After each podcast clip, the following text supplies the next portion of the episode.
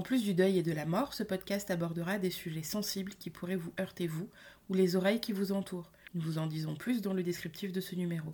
Assurez-vous d'être dans de bonnes conditions pour écouter cet épisode. Et si ce n'est pas le cas, rendez-vous au prochain. Ou pas.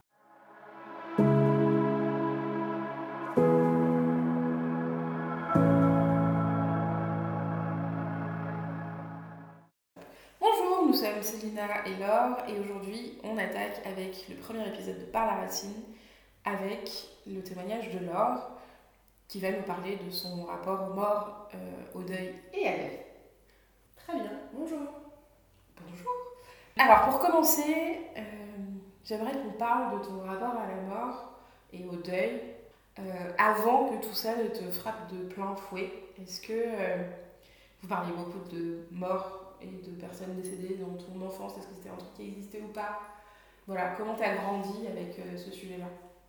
Alors moi je suis née avec ce sujet-là car euh, ma mère avait perdu sa mère dans un accident de voiture alors qu'elle avait 13 ans. Ce qui fait que bah, vous venez à la vie en vous disant qu'il vous manque déjà une grand-mère, euh, que ça fait... Euh, c'est un deuil familial, en plus ma mère n'avait pas elle-même fait son deuil, donc je ne pouvais poser aucune question quasiment sur ma grand-mère, ou alors elle répondait à une puis après botter en touche. Par exemple, j'ai un souvenir de demander à ma mère, c'est quoi la date de naissance de ta mère? Et ma mère me répondant, euh, je sais pas, elle est passée à autre chose. Et là, tu te dis, bah ouais, super. Donc toi, tu apprends à le construire en disant, euh, tu sens qu'il y a quelque chose de fort euh, chez ta mère d'émotionnel, qu'elle a besoin de se confier et elle se confie pas. Et c'était pareil chez mon grand-père, c'était très, très spécial. chez mon grand-père, pas une photo, pas un souvenir de ma grand-mère. Comme si elle n'avait jamais existé. Donc en fait, c'était un vrai tabou. La jumelle de ma mère, elle, a acceptait de temps en temps de nous donner des petites infos. Euh, moi, j'ai eu le droit à un épisode avec Georges Poupidou, tu vois, j'ai eu le droit à euh, l'agacement ou le tempérament de ma grand-mère, mais c'était, j'ai aucune image et donc du coup, je ne symbolise pas ma grand-mère. Et ça, ça vous prépare un peu parce que dans vous dites, bah, les morts, on n'en parle pas, les morts, ça fait souffrir. Donc on verra. Malheureusement, moi j'ai été rattrapée. Euh, alors, comme tout le monde, classiquement par la mort de mon de mes grands-pères. Les deux sont décédés à plusieurs années d'intervalle, mais ça faisait partie de ma vie, ça faisait partie de, mon, de, de, de, ma vie de famille et de mes. Comment on peut expliquer ça De mon éducation. Donc, oui, on est triste pendant les enterrements, euh, oui, euh, on pleure, oui, on les verra plus, mais comme disent mes, mes parents à l'époque, la mort fait partie de la vie, donc de toute façon, on avance. Et perdre des grands-parents, ça reste malheureusement mmh. l'ordre des choses est logique.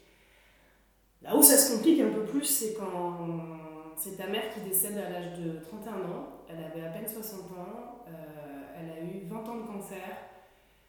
Avec des super bons moments. On a, on a, on a, des super souvenirs. Elle n'a pas été 20 ans malade, mais elle a été euh, les 6 derniers mois euh, assez expéditifs.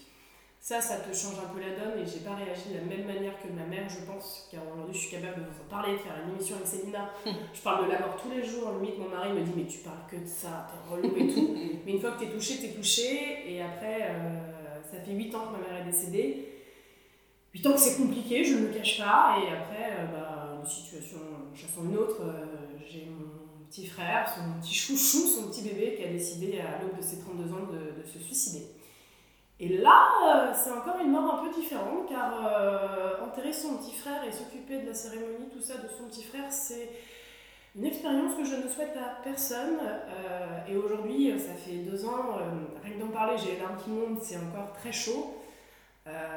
C'est aussi ce qui nous a poussé avec à faire ce podcast. Je fais une petite aparté, car on, on a un passif commun là-dessus, et je pense qu'on quand on se retrouve dans ce club et qu'on s'aperçoit qu'on peut lâcher prise complètement à discuter de ce qu'on a vécu de manière hyper crue, ça fait du bien aussi. Mm. Moi, je suis pas quelqu'un qui m'enferme, c'est aussi pour ça que c'est énormément. On, fait un podcast, on a besoin de parler. Je suis pleine d'autodérision, je suis pleine de sarcasme, j'adore dire que j'ai un humour noir et moi je pense qu'au contraire, j'ai pendant ma vie tellement été bridée de parler de la mort parce que ça faisait trop souffrir ma mère. Bah moi, c'est au contraire, parler de la mort de ma mère et de mon frère, ça me libère c'est pas forcément sympa tous les jours, hein, mais ça libère quand même de le dire. Mm. Euh, c'est vrai qu'on fait partie du club des endeuillés, mais aussi du club des endeuillés du suicide. Bon, on rigole, hein, mais parce que nous, ça, fait, ça fait deux ans qu'on en parle. Euh, et c'est en club encore plus select. Ah oui, Encore plus c'est un autre complexe. niveau celui-là. Et euh, autant, enfin, on en parlera probablement, mais autant parler de la mort euh, et dans le deuil normal, c'est déjà un peu velu. La mort par suicide, C'est une autre affaire. c'est vraiment un autre délire. C'est le boss, le boss final de- du club, je pense. Mm. Euh, je te propose de parler donc plus précisément peut-être d'abord du, la- du décès de ta mère. Oui, je pense que mon frère est un sujet à part entière. Oui. Ma mère, euh, ma mère c'est- c'est assez bizarre. On- Je suis une pure cartésienne et honnêtement, euh, je, je, je le dis avec toute humilité, je suis cartésienne, je suis athée, je ne crois pas en Dieu, je, ne, je crois en l'homme, euh, je crois en ce que l'homme ressent, je crois aux émotions, je crois euh, forme de spiritualité, pardon, mais qui n'est pas euh, divine.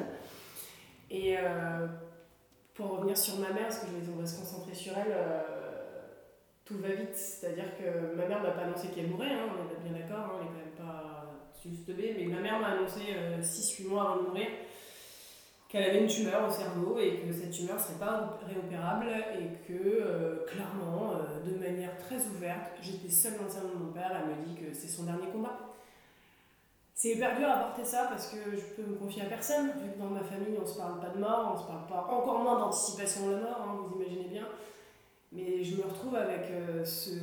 C'est pas un secret, mais cette confidence que ma mère me donne et je pense être la seule à le capter. Alors je suis peut-être défaitiste, euh, mais j'ai vécu avec ça, cette responsabilité-là pendant 9 mois. C'est dur quand on voit tout le monde se battre en disant Elle va aller mieux, euh, on va faire les traitements, euh, et que à côté, vous, avez l'envers du décor, votre mère vous dit euh, Je fais les traitements, mais c'est plus pour faire plaisir aux autres, hein, parce que je sais que de toute façon, je suis condamnée. C'est... Et quand vous voyez tout le monde s'énerver quand ça se dégrade, et vous dites Mais bah ouais, ça se dégrade, ça va pas aller euh, en, s'arrangeant, c'est impossible qu'elle aille mieux. Et puis un jour, ça, un jour, ça s'arrête. Et, là, bah, on se retrouve tous euh, au même niveau. Et c'est. Petite pause. Petite Pause. Petite pause. C'est drôle parce que quand même, Comment t'en chiales pas, pas d'habitude. Je sais pas d'habitude, non mais. C'est ça.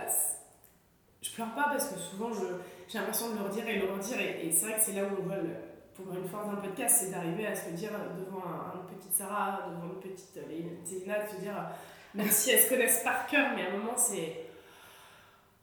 Prendre du recul, réaliser, moi j'ai une vie à 100 à l'heure, j'ai jamais le temps de m'arrêter. Je, d'ailleurs, je ne peux pas m'arrêter parce que si je m'arrête, j'ai peur de m'effondrer. Ça, c'est, c'est dur à accepter.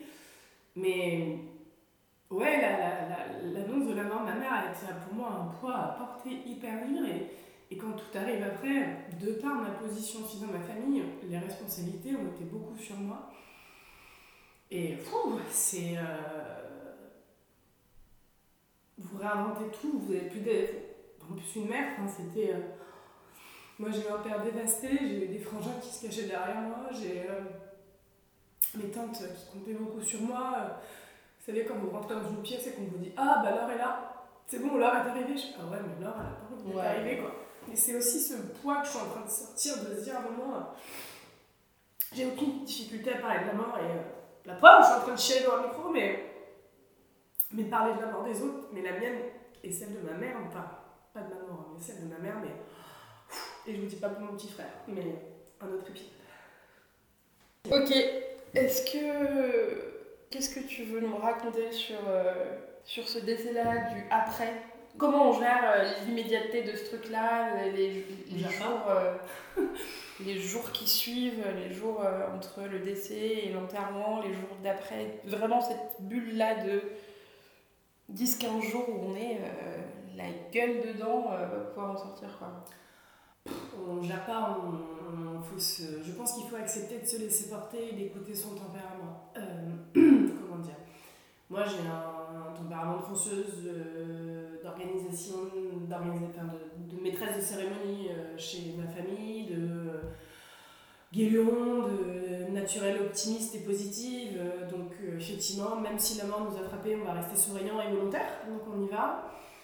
Moi, pendant ces quelques laps de temps, entre le moment où mon père me passe ce coup de téléphone qui me dit que ma mère est décédée et le moment où on lui dit au revoir, quand je dis au revoir, c'est le moment où le- cercueil de ma mère rentre dans, dans le four de crémation, tu dis que c'est la dernière, dernière étape. En fait, on est tellement dans l'organisation, on est essayé de faire plaisir à tout le monde. Ce qui est très dur, et ce que j'ai trouvé très dur, c'est essayer de s'écouter de ce qu'on a envie de faire, de ne pas s'énerver, de accepter la souffrance des autres. Et ça, c'est aussi un truc un peu compliqué des fois d'arriver et de se dire oh, mais moi je souffre tellement et on, a, on se sent seul parce que même si on a la même peine tous autour de nous, on est tellement seul par rapport à cette douleur. Et euh, j'ai un souvenir d'un t-shirt de Star Wars avec euh, la tête de Dark Vador neuf fois avec différents adjectifs euh, joyeux, triste, en colère, tout ça. Et je prends mon petit frère qui, et je lui dis On est comment aujourd'hui?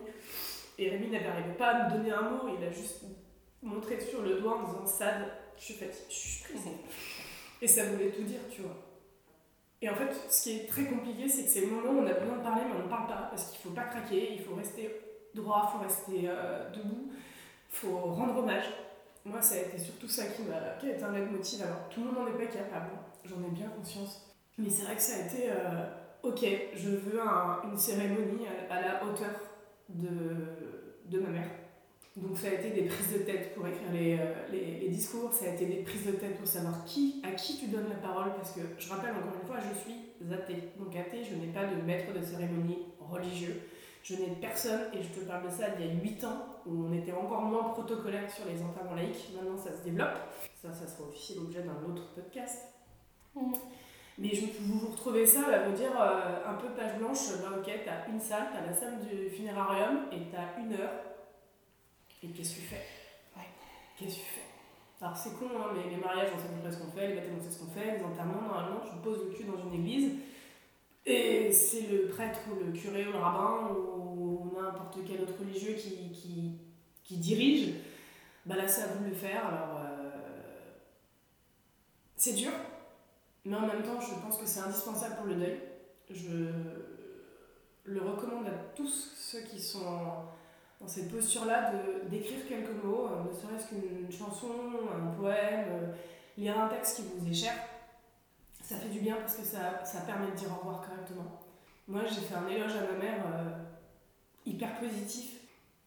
J'étais partie du constat que, vu que je faisais de la gestion de projet, à chaque fin de, projet, c'est une coutume que je perds un peu en vieillissant d'ailleurs. Je crois que depuis ce moment-là, je ne peux plus le faire. Je disais merci à tous ceux qui avaient participé au projet. Parce que je, travaille en équipe et euh, l'équipe est primordiale et il faut savoir dire merci. Et donc j'avais remercié toutes les personnes qui avaient accompagné ma mère pendant les six derniers mois de sa vie. Je peux vous dire qu'on en a eu du monde, euh, il y a eu beaucoup de passages, euh, les gens ont, eu la chance, et j'estime que j'ai eu aussi cette chance, de pouvoir lui dire au revoir, de pouvoir l'accompagner pendant six mois. Mon père aussi, mes frères, mes tantes, mes cousins. Leur CD, tout le monde est passé, et, moi je voulais signifier ça pendant ce moment-là pour dire euh, Putain les gars, vous ne nous avez pas lâché, vous avez été là, mais merci. Et je pense effectivement, comme on disait, la mort c'est triste, la preuve.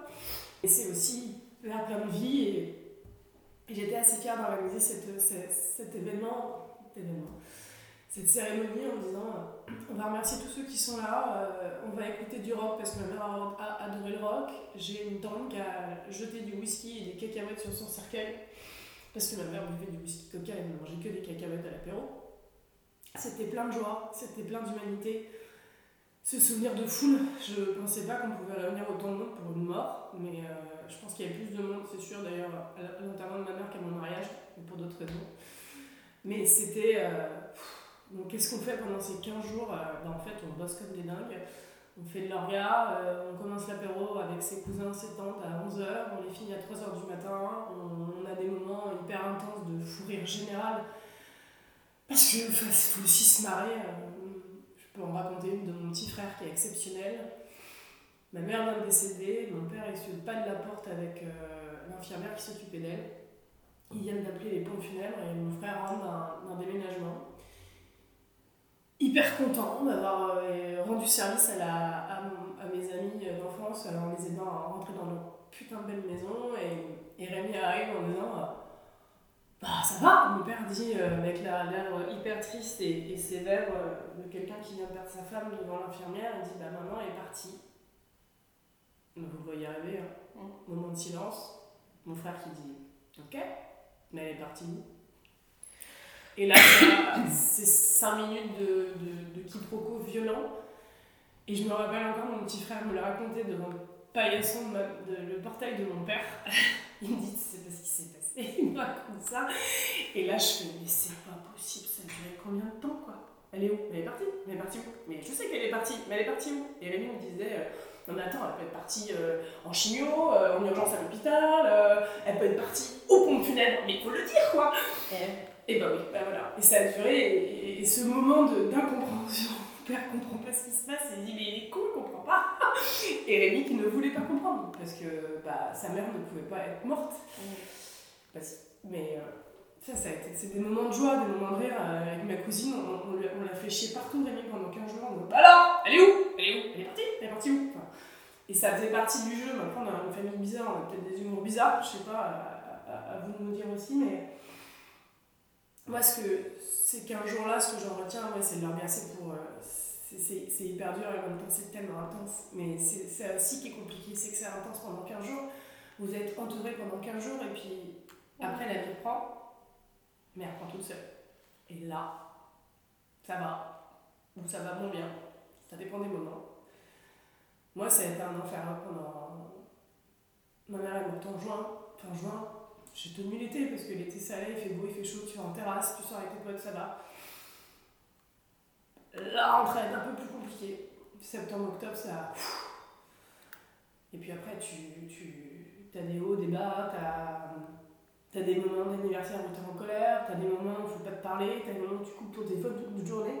Même si tu es content d'avoir les SMS de tous tes potes qui te disent Je pense à toi aujourd'hui, c'est l'anniversaire de ta mère, elle est morte il y a un an. Enfin, c'est hyper important, mais pff, ne vous formalisez pas parce qu'on répond pas. C'est. Ouais, c'est peut-être ça le mot. Ne vous formalisez pas parce qu'on répond pas, mais faites-le quand même. Oui. Parce que ça fait du bien. C'est ça qu'on dit, c'est que euh, finalement, euh, c'est des moments qui sont, comme on l'entend, très difficiles. Et, euh, et autant les premiers jours, on est très très entouré parce que parce que c'est très récent et que les gens sont là. Sauf que les gens qui sont moins touchés par ces deuils-là sont vite happés par leur vie et c'est bien normal. Et nous, on se retrouve avec cette merde sur les épaules, seuls. Et c'est parfois un peu dur. Donc vraiment, le conseil qu'on peut donner là-dessus, c'est ne vous bridez pas si vous avez envoyé un petit mot, euh, si vous avez envie de, voilà, de, de faire quelque chose, euh, une attention. N'attendez rien en retour parce qu'on n'est potentiellement pas capable de rendre. Et parfois, on n'est juste même pas capable de dire euh, merci. Et c'est hyper ingrat, hein, on a conscience.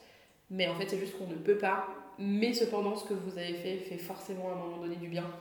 Donc, Continue. faites-le. voilà. C'est clair. C'est quoi les étapes les plus marquantes pour toi de tout ça?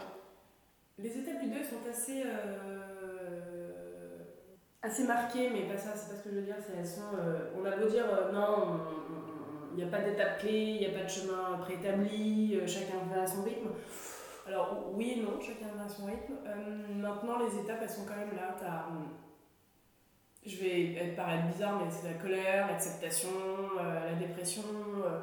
Moi, les grandes étapes du deuil de ma mère, je me prends vraiment sur, sur son deuil à elle. Il y a eu beaucoup de colère.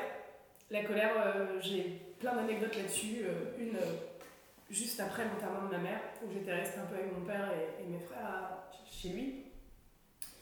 Et je sais plus si me fait griller ce matin-là, mais alors le matin, il y a un truc qui mon père a dû me dire et ça m'a fait partir dans les tours. La colère a fait que j'ai fait ma valise en deux secondes et demie. La colère a fait que j'ai descendu ma valise qui pesait une tonne toute seule du premier étage de chez mon père.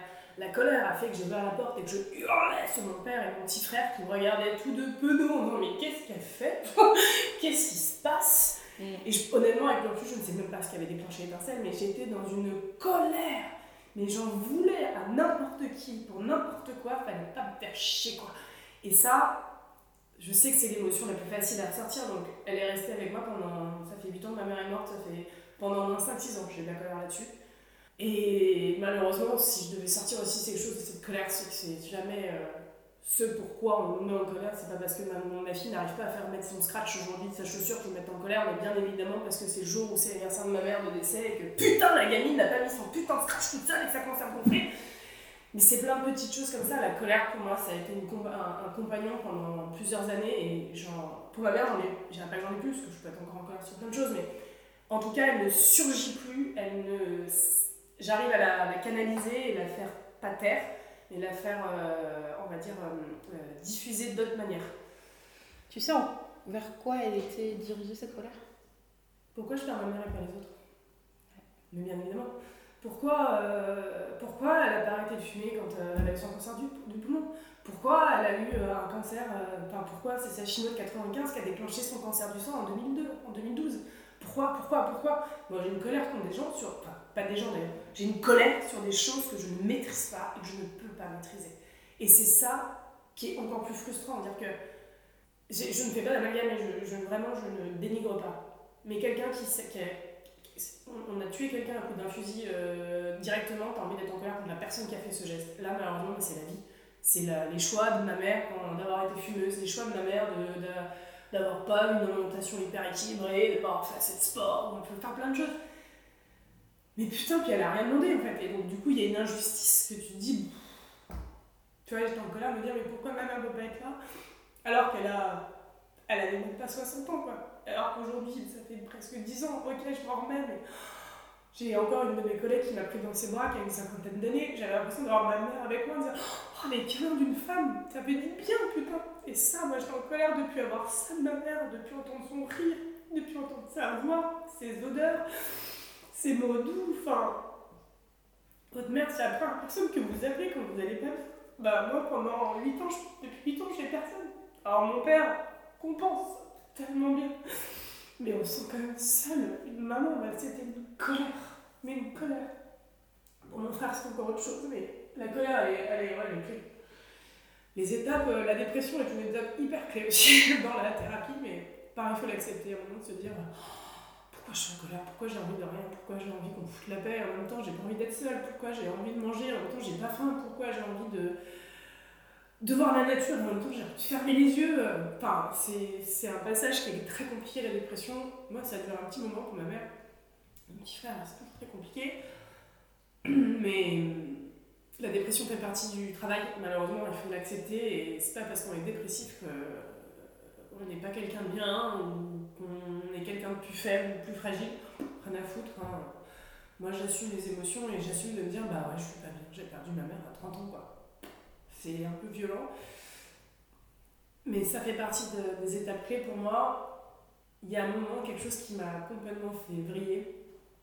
Alors j'étais tellement persuadée que j'acceptais que ma mère soit décédée quand même, euh, malgré la colère et tout, mais comme quoi c'est inconscient. Et à un moment, j'ai lu l'étape du deuil qui était, du deuil qui était l'acceptation et le marchandage. Et je me suis aperçue que c'était 6-7 ans en fait, je marchandais avec la mort de ma mère, car je n'avais pas compris. Le marchandage, c'était de dire que... Euh, d'essayer de faire en sorte qu'elle aurait pu ne pas mourir et tout. Et en fait, pas du tout. Le marchandage, c'est juste auto-persuadé que. Euh, bah, qu'il y a une raison euh, valable pour ce le fait que ta mère soit morte. Donc moi, je dis, je bah, c'est normal qu'elle soit morte, elle a eu un cancer pendant 20 ans. Bah, c'est normal qu'elle soit morte, elle a eu des chimios pendant 2 ans. Bah, c'est normal qu'elle soit morte, euh, elle fumait et tout. Donc le marchandage a été une vraie étape. une fois que je l'ai libéré, ça, ça m'a. Ouh, ouh, du bien. Et après, sur les étapes moi, c'est pas une étape, c'est un, combat de quotidien et de par mon expérience, ma mère ne parlait jamais de sa mère, moi je suis totalement l'opposé. Alors ça peut choquer, hein. Euh, ouais, ma mère fait partie de ma vie, ma mère elle est là au quotidien, pour moi elle est encore, elle vit, elle vit en moi, elle vit en mes enfants, je la, je, la, je la retrouve dans mes enfants. Euh, mon père m'avait dit une juste fois, c'est marrant, hein, tes filles elles ont aucun tabou, elles parlent de ta mère comme si elle était là, comme si elle la connaissait. Et ça, je vous le dis, c'est hyper dur au quotidien, parce que vous vous confrontez à des enfants qui vous posent des questions crues sur votre maman en disant euh, Elle des comment euh, Qu'est-ce qu'elle aimait euh, Qu'est-ce qu'elle mangeait pas Alors au début, ça fait des espèces de, de que vous vous prenez dans la tronche en disant Oh, on va me parler de ma mère, oh putain, faut que je me réponse, oh putain, ça me sent, je me sens pas bien. Mais en même temps, quand vous arrivez à passer ça et que vous dites que les enfants vous posent des questions parce qu'ils sont curieux, parce qu'ils ont envie, et parce que moi aussi, quand j'étais petite, j'avais une frustration, mais moi je m'interdisais de poser la question, et en fait, mes enfants les posent, et je suis extrêmement fière de me dire Putain, j'ai inversé la balance. Je ne reproduis pas, comme quoi on ne reproduit pas toujours 100%. Et aujourd'hui, ouais, chez moi, il y a des photos de ma mère, ouais, j'ai encore des vêtements de ma mère, ouais, les filles, mes filles se déguisent avec des bijoux de ma mère. oui, euh, elles connaissent une partie de la vie de ma mère et je vois mon père qui parle avec, mes, avec ses petites filles euh, de ma mère, qui les amène alors qu'on n'est pas du tout protocolaire. Mais mon père qui les amène là, on a dispersé les cendres, donné des fleurs, mangé des sneakers, faire des balades. On en a fait un jeu et ma mère n'a pas ne pas être là car mes filles ne l'ont jamais connue, elle fait partie de l'ordre. Et ça, en termes Ah, d'état, Ouais, je pense que c'est indispensable. Carrément.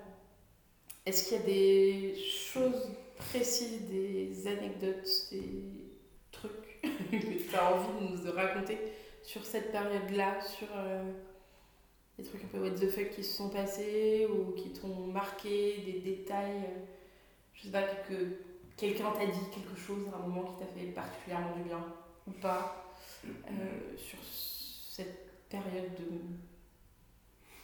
Je pense que j'en ai un peu de contexte. J'ai un père qui ne s'étale pas sur ses émotions, qui ne dit pas qu'il est fier et qu'il aime ses enfants. C'est une génération, on est en 55, donc c'est une certaine éducation.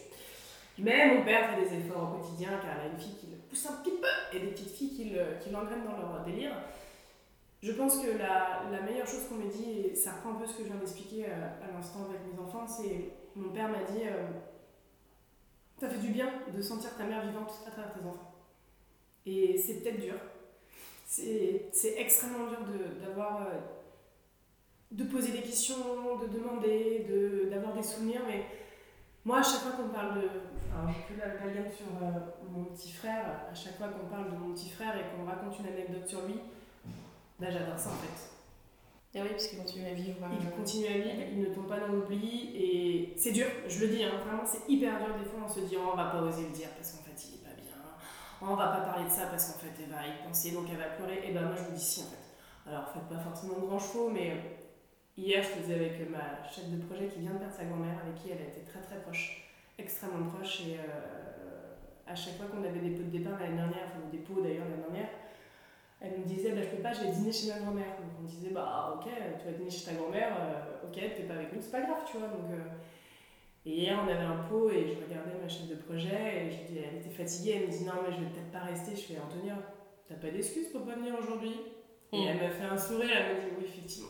Et vous voyez, c'est des petites choses comme ça qui font que bah, je pense à, à ma chef de projet et toute sa peine. Je sais que c'était sa grand-mère, mais à part travers cette petite anecdote, je lui fais un sourire comme quoi je, je savais que sa grand-mère comptait pour elle. Et c'est ça qui fait du bien, c'est de se dire, bah, ils sont encore un peu. euh, ils font partie de notre vie. Puis, ils tombent pas dans l'oubli d'une autre, mais des autres aussi, et c'est aussi un peu euh, chouette de savoir que ces personnes qui sont parties, en fait, elles continuent à vivre, pas forcément qu'à travers nous, Mhm. mais parfois par des petites pensées à droite à gauche de gens lambda euh, auxquels on n'aurait pas forcément cru, et ça, c'est vraiment réconfortant, je crois. Exactement. Puis après, euh, je, vais un- je vais dire un truc qui va pas te faire plaisir, mais tu le sais. Le temps. Ouais, je sais. Le temps. Le temps, le temps, le bordel de temps, mais le temps de bordel, le temps. Le temps. S'il n'y a pas mieux, je suis désolée. Et ces discussions qu'on a eues souvent, euh, si à un moment vous doutez de ce temps, euh, et je suis convaincue qu'à un moment vous devez dire faites le temps, commence à me gonfler, là, faut que ça soit tout tout de suite. Et vous parlez à une impulsive, hein, donc euh, c'est hyper dur pour moi. Mais je reprendrai tes mots, regardez derrière le rétro. Euh, là aujourd'hui, j'avais nez de la mort, j'avais envie de pleurer, c'est toujours hyper dur et à vivre de parler de ma mère, mais je suis hyper fière de moi quand même de tout ce que j'ai pu accomplir et ce comment j'ai pu avancer, et notamment dans la gestion du deuil de mon petit frère. Putain, merci maman de m'avoir préparé aussi bien, ma- mais euh, je m'en serais passée. Mais en même temps, ça reste un, un mécanisme, vous n'y pouvez rien, il faut lâcher prise sur ce chemin de deuil pour pouvoir avancer. C'est con ce que je dis, c'est une généralité, mais c'est vrai. C'est vrai qu'il faut accepter, il faut avancer, il faut se dire que de toute façon, le chemin ne s'arrête jamais. hein. On ne dit pas qu'il y a une fin. Malheureusement, la fin, elle sera toute votre vie. Et euh, moi, toute la vie, je serai sur ce chemin de deuil pour ma mère et mon frère. Des fois, c'est des autoroutes, des fois, c'est des crêtes, euh, des fois, c'est des putains de dodanes sur dodanes, des fois, il y a des espèces de ronces dans tous les sens. Puis alors, des fois, c'est fluide comme une piste de ski. Donc, euh, Mm. bienvenue sur le chemin du deuil. Ça va, tout le monde va bien, parce que là, on est à une demi-heure de- d'enregistrement. Peut-être pas tout. Peut-être vous aurez pas tout entendu, mais tout va bien, les gars. Là, elle a arrêté de pleurer, je l'ai fait Oui. déjà deux fois. J'ai bien riffé dans le micro. Euh, Bon, et du coup, Et du coup Non, alors attends, parce que du coup, on a dit qu'aujourd'hui on parlait que de ta mère. Donc, euh, on en reparlera de plus tard. Voilà, le chemin de l'or, euh, il est quand même. Euh, Croisement. Ouais, on s'amuse bien. Nous, on, se- on se dit qu'on fait ça bien en général, le deuil avec l'or. On, On est toujours au binôme. on fait ça- le couple. on fait ça bien. On fait, c'est chacun son tour. Normalement, la prochaine, c'est moi, du coup. Là, Pardon. c'était ma mère, après c'est Rémi. Toi, ça va être pareil. On aura deux chacun. Voilà, mais euh, ok, on va prendre le parti. C'est pas prévu. euh, on va peut-être faire un épisode chacun de chaque euh, Par parent, parce que nous, je pense qu'on a beaucoup de choses à se dire, à vous dire. C'est pas du tout les mêmes deuils, euh, pas du tout les mêmes circonstances dans le cas de Laure et dans le mien aussi. Donc effectivement, on va faire ça. Aujourd'hui, comment ça va? Où est-ce qu'on en est? Qu'est-ce que qu'est-ce qu'on fait de tout ça? Comment ça va? Ça va. Non, ça va, non, je viens de chialer comme une madeleine, mais globalement ça va. Je me lève pas tous les matins en me disant Oh, ma mère me manque, oh, ma mère n'est plus là. Non, ça va. Au bout d'un moment, t'avances, tu te dis Bon, franchement, elle est plus là, elle est plus là, euh, so what, comme dirait mon président. Mais euh, c'est dur, il y a des fois où j'y pense. Euh, Récemment, euh, je me suis dit Tiens, en fait, je me construis en, en tant que mère, euh, sans avoir l'exemple de ma mère à ce moment-là. J'ai été seule dans ma maternité, ça a été hyper dur. Enfin, mais ok, une fois que tu as pris ça, t'avances, tu de toute façon, t'as pas le choix. T'as pas le choix. Donc, non, on avance. On avance en essayant de garder cette personne dans nos cœurs et dans le cœur de ceux qui nous sont proches. On avance en connaissant les clés. Je reprendrai les- le sujet de Rémi, mais on, on ne se bat pas contre cette dépression, contre cette envie de pleurer, contre cette envie de chouiner dans son canapé. Il faut accepter. Il faut accepter chouiner, il faut accepter d'être pas bien. Moi, il y a des fois où j'annonce maintenant le 27 juin, je suis dans un état de nerfs, faut pas me faire chier quoi. C'est le jour du décès de ma mère, je veux être tranquille. Mhm. Donc cette année, pour le décès de ma mère, je me suis fait emborder par les pompes funèbres générales sur, sur une intégration d'entreprise. Mais quelle connerie, tu vois Mais j'ai pas, j'ai pas fait gaffe, parce qu'en plus, il y a des jours où on s'aperçoit pas, donc on avance, en se disant, de toute façon, on n'a pas le choix, mais en même temps, il faut apprendre à se connaître aussi. C'est de se dire, bah, Ouais. ce jour-là, je suis pas là, en fait. Ce jour-là, j'ai posé ma journée. Ce jour-là, euh, bah, je vais faire du télétravail parce que j'ai envie de voir la gueule de personne. Ce jour-là, j'ai un message de mes tantes, et si je l'ai pas, c'est moi qui le fais. Ce jour-là, je, je veux mes frères au téléphone, je veux mon père avec moi, mais on avance. On avance et c'est horrible, mais la mort fait partie de la vie et ma mère est décédée avant moi, c'est logique. Partie trop tôt, mais je la ferai pas revenir, donc on avance. Tu disais que là, tu t'étais retrouvée embourbée euh, dans les raisons pro. euh, très drôle d'ailleurs de travailler pour les pompes funèbres euh, le jour de la mort de sa mère. Bref. Euh, tu t'es jamais dit dès le départ, parce que moi je suis très comme ça, les jours d'anniversaire, on en parlera plus tard, mais. alors je ne prends pas de jour spécialement parce que c'est l'anniversaire de la mort de mon père. Et en même temps, c'est pas vrai, parce que la première année, j'avais posé cette journée-là. Euh, et après la vie, mais euh, tu, tu te dis pas de base sur cet agenda-là, cette journée-là, euh, tu fais ta vie quoi. Ça dépend. Ça dépend des journées, ça dépend des fois, ça dépend de plein de choses. Je trouve que la plus dure, c'est la première année. Très clairement, c'est la première année la plus dure. Oui, bon, Tu me vois arriver, tu ne l'as jamais vécu, donc de toute façon, tu sais que tu vas prendre cher. Je suis obligée de faire un truc euh, évident, mais plus vous avancez dans le temps, plus ça passe. Enfin, ça passe. Moins c'est à vif, on va dire. C'est toujours douloureux, mais c'est moins à vif. C'est une cicatrice, hein, de toute façon, donc elle cicatrice petit à petit, mais vous avez toujours la trace. Vous savez, pour gratter, à un moment, si vous avez envie de gratter, bah, vous fera mal. J'apprends pas, et c'est marrant, euh, autant il y a des années où je me dis putain, je vais en chier, je vais en chier, je vais en chier, je vais en chier, et il y a des moments où euh, je l'anticipe. Oui, l'année dernière, par exemple, pas pour ma mère mais pour mon frère, j'ai décidé de partir en vacances au soleil. Au moment des un an de sa mort. Et j'étais à l'autre bout du monde avec mes enfants, mon père et, euh, et mon mari. Et honnêtement, on était, c'était hyper dur. Mais ça fait partie des jours et ça, pour le coup, tu peux pas savoir comment tu vas être. Surtout la première, la première, elle est velue. euh. Ok. Mais euh, non, sur les dates, euh, si, il faut se préparer. hein. De toute façon, euh, c'est assez drôle parce que vous y pensez toute la journée. Ou pas, d'ailleurs, si vous avez arrêté de vous occuper, mais à un moment, ça vous tombe quand même dans la tronche. Et je pense qu'il y a deux, deux façons de le faire. C'est soit vous l'évitez, c'est pas ma façon, mais et en général, quand j'ai essayé de les éviter, il m'est toujours arrivé un truc vénère dans la gueule, comme quoi. Alors je pense que quand on les appréhende, quand on se dit ok, bah, je vais en chier là, ça va être une mauvaise journée, ou alors au contraire, Et ben parfois on en chie moins que ce qu'on pensait. je suis complètement d'accord. Ouais. Mais je pense que c'est comme les problèmes au global, si vous les affrontez, ça va mieux. Si on les cache et qu'on se dit on s'en perd, ça va être pire en fait. Mais c'est pas simple.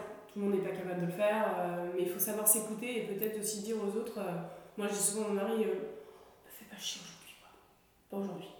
Et en général, il me fait pas chier. Il le sait. Mais parce que je lui dis.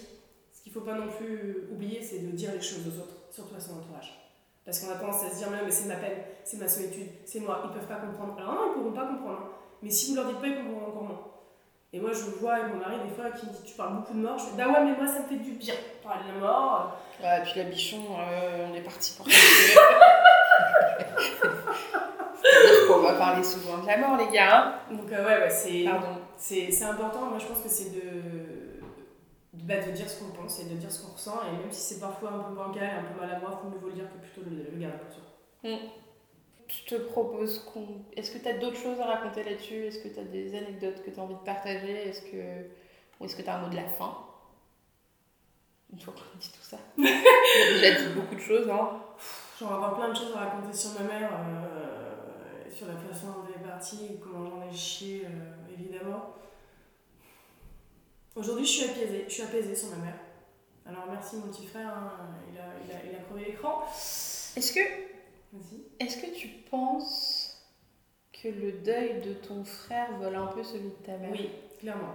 Ouais, c'est ce que la première chose que j'ai dit avec ma- à ma psy. euh, quand je lui ai dit que mon frère était mort, on a commencé à, à discuter, à lancer. Elle a été extrêmement bien parce qu'elle elle a plus parlé qu'elle m'a fait parler. Je pense que c'est- j'avais besoin d'entendre des choses, mais notamment sur le suicide. C'était important de d'apprendre plein de, de, de petits détails, mais ça on en parlera plus tard. Euh, et clairement, c'est la première chose que j'ai dit, mais de manière. euh, à la première deuxième séance, c'est de se dire euh, Ouais, Rémi, il a fermé le deuil de ma mère.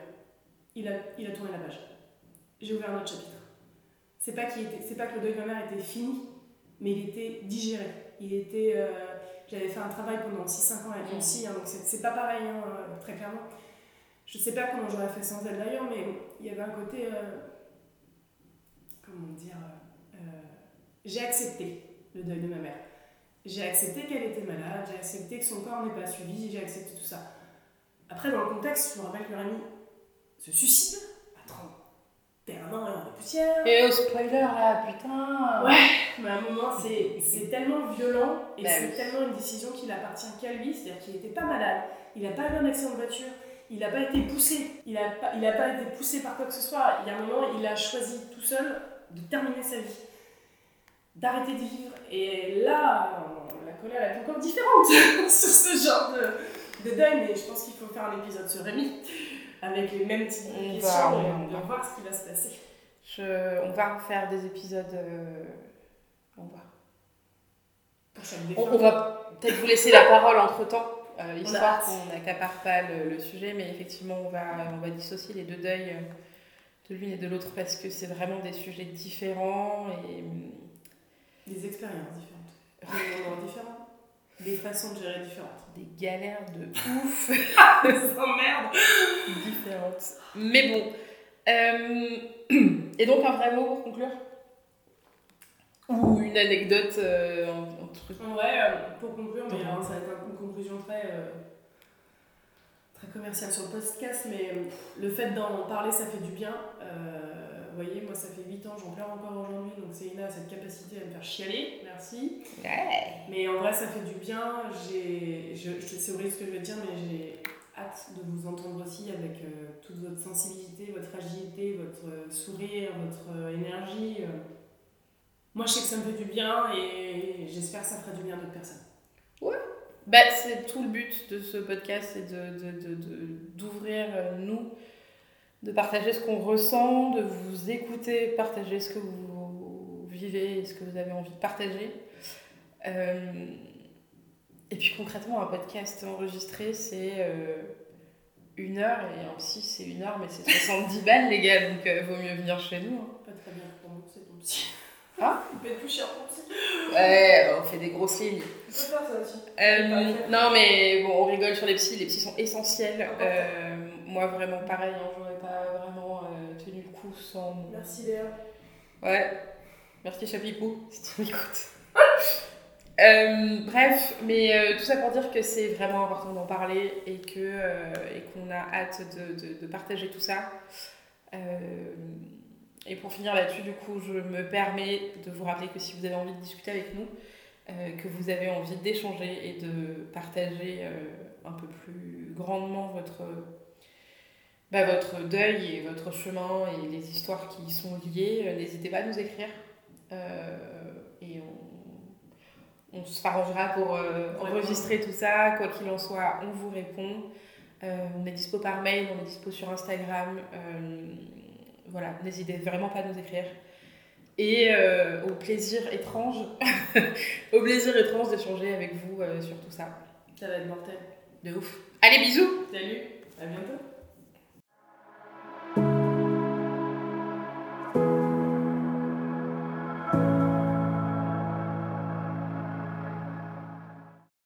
Vous venez d'écouter un podcast créé par Laurie Vous et Céline Schmidt.